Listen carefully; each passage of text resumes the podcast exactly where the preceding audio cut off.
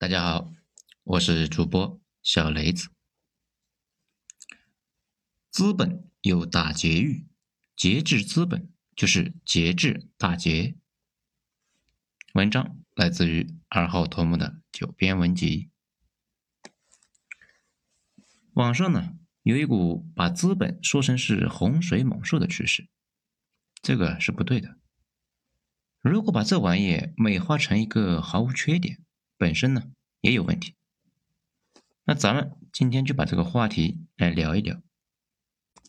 资本是水，这资本呢确实像水，对于商业的意义呢，那基本是等同于水对自然界的意义。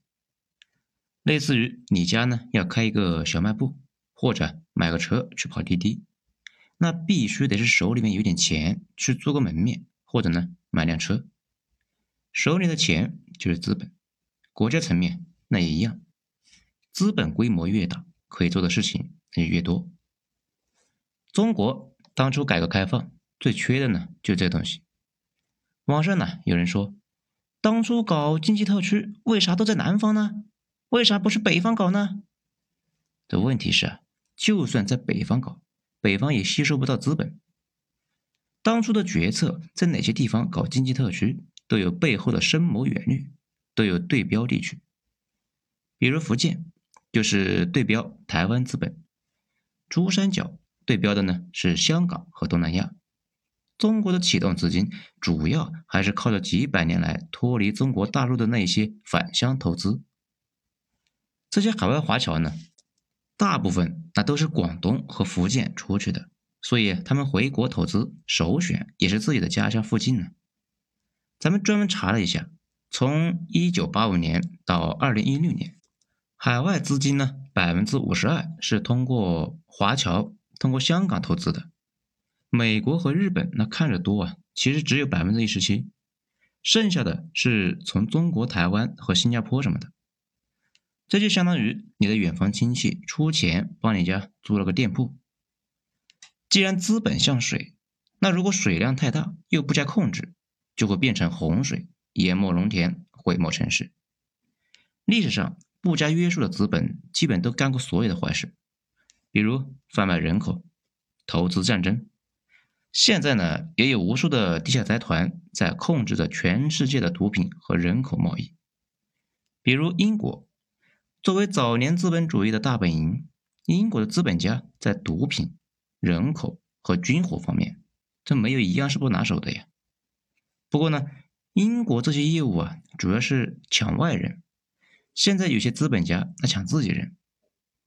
我们呢以前也举过一些最明显的例子：明朝跟后金打了起来，山西商人是站在清朝一边的，一边在资助清朝，给后金人走私军火和粮食，清朝呢也给了他们巨大的回报。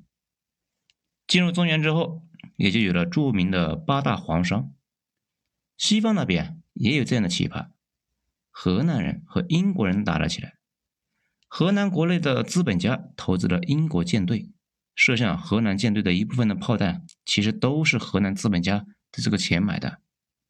所以说，资本是没有立场、没有善恶的，既要利用创造性，又要控制破坏性。大家去看那个都江堰，还有三峡。都是用超复杂的人类工程来控制住这头猛兽，不仅控制住它，还让它为人类服务。所以从这个意义上看，资本就能够发现它有很明显的两面性。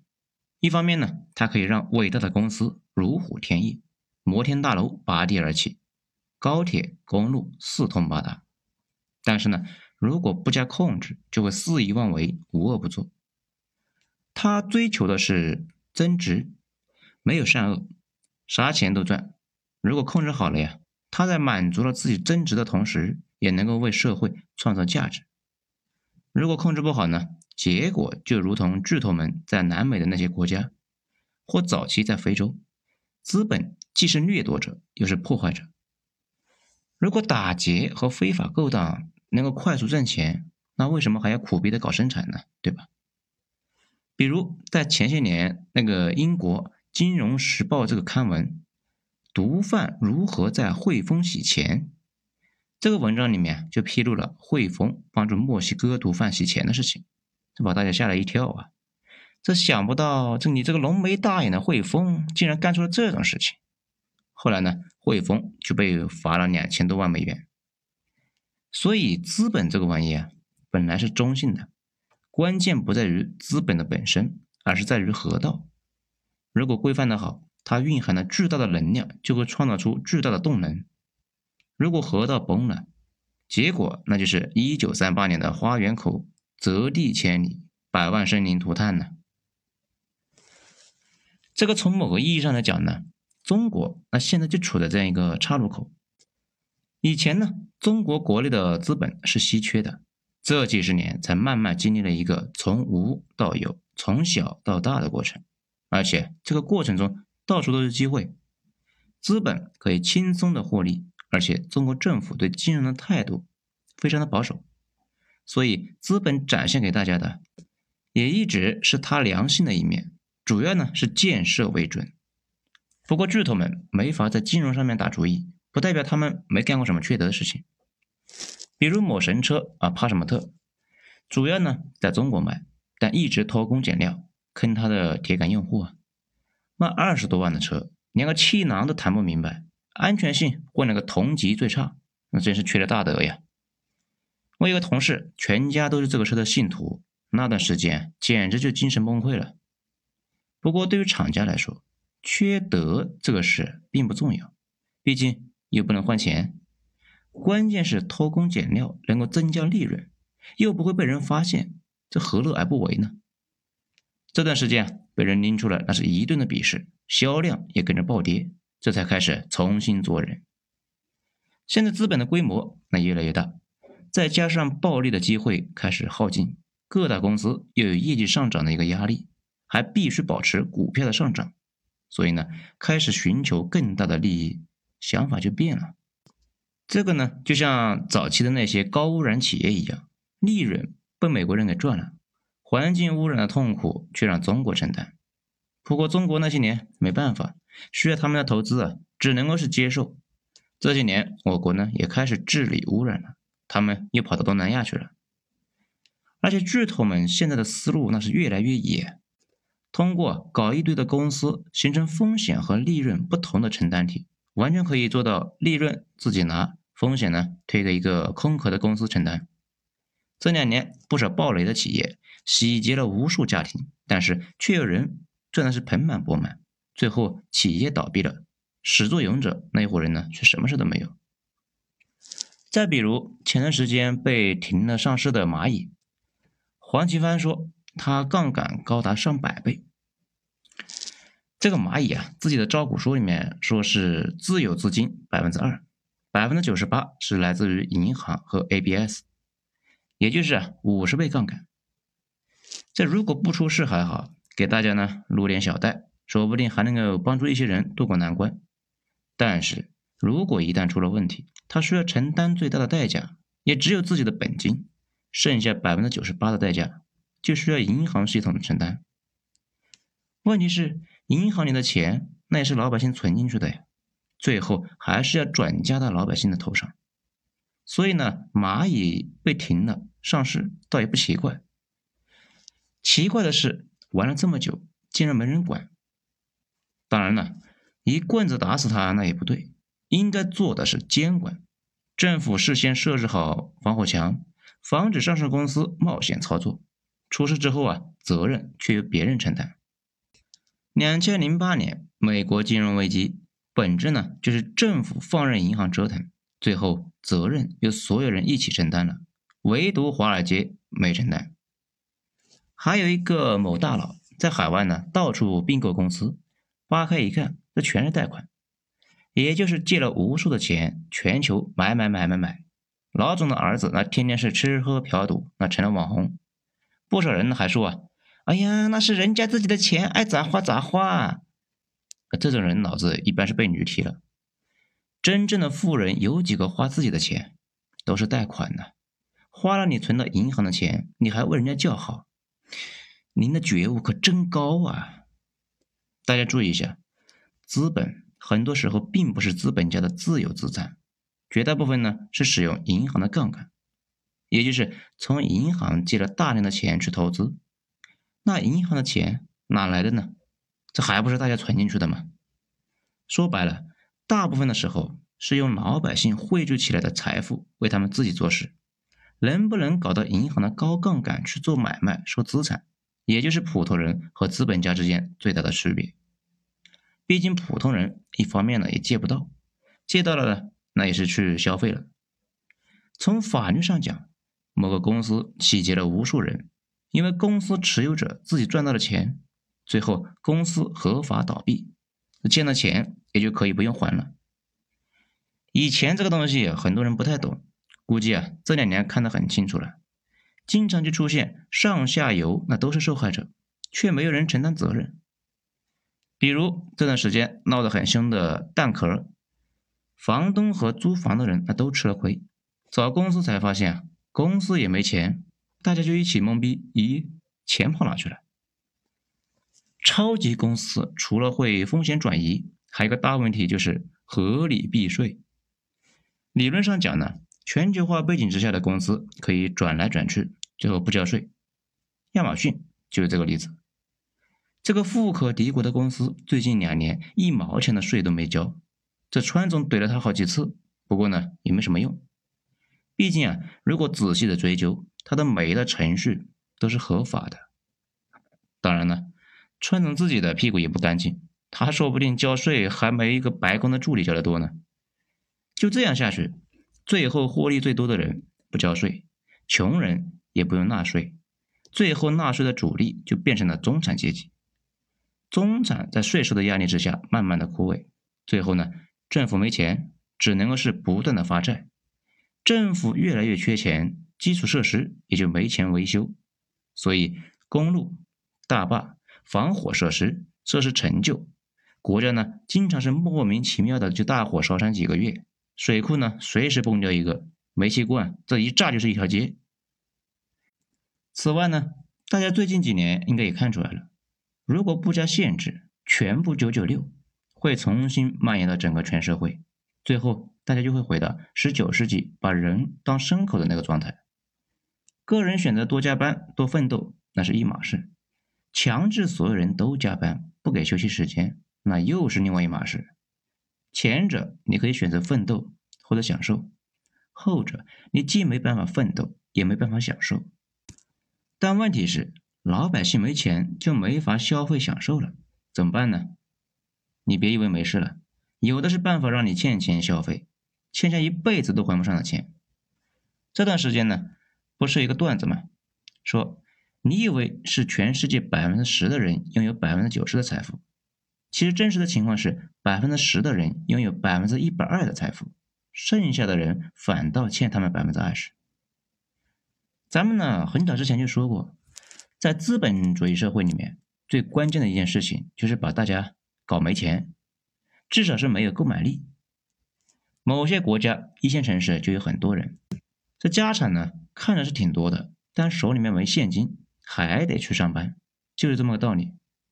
如果每个人都想小富即安，老婆孩子热炕头，那哪行呢？必须要把你弄得没钱，不仅没钱，还要欠一屁股的债，这样才能够天天撅着屁股去搬砖，而不是啊天天喝着小酒，撸着小串呢。天天去搬砖，建设美好生活，那倒也没事。最倒霉的就是，越奋斗越变成了一个还钱机器，那就有点惨了。问题是一个成熟的社会，越是发达的资本主义社会，老百姓越没钱。而且大家注意一下，很多观念其实本身是没道理的，很多其实是通过广告和媒体强行灌进去的，灌的时间久了，就会变成你的观念底层的一部分，而你自己呢，就是各种观念浇灌出来的还不自知。比如啊，有的被惯成了文青，有的呢被惯成了不婚主义。还有一些人觉得这辈子不生个儿子白活了。当然了，大部分觉得消费就是人生第一要义。如果一个社会里面大部分人都欠下了这辈子都还不上的钱，那个这个社会还有什么前途呢？欠钱越多，你越不可能去自我投资，很多冒险的选择那也不能够选。那相当于啊，给你搞了一个由债务搭成的隐形监狱。这样的社会注定又是另外一种新的奴役。资本主义的社会里面，资本是为资本家服务的，资本家本身又是资本主义逻辑的一个傀儡。也就是呢，一切为了增值服务，怎么能够增值，那就怎么来。有没有一个资本家不喜欢资本增值呢？不太可能。如果他不喜欢，那他就成不了资本家。这是一个相互选择的过程。当然了，咱们在这里说这个呢，并不是想打打杀杀，要号召啊消灭资产阶级什么的。恰好相反，这个世界上如果没了他们，确实还不太好运转。很多业务如果不是资本家去做，让政府去做，往往呢是亏的是一塌糊涂，也是对公共财富的一种损失啊。但是要提高警惕，认识到他们其实是一把双刃剑。所以呢，这个就得需要政府能够做好裁判。咱不说什么是好裁判，咱们先说不好的裁判。不好的裁判是美国那种旋转门，今天呢还是华尔街金融大鳄，明天呢就带着华尔街的工作团队去财政部上班了。今天还是大公司的 CEO，明天就是当国务卿了。再过两天退休了，就去智库，专门给政府出主意。研究经费竟是大公司和国外的主权基金给的，将来呢还可以回到大公司继续当高管。什么叫官商勾结啊？这就叫官商勾结，甚至官商一体。这跟明朝那种江南的豪强子弟进京做官呢，有什么差别？甚至啊，比那种更恶劣一些。明朝最起码没有让江南的豪门掌柜直接进内阁。美国现任财长和前任财长都是高盛的高管。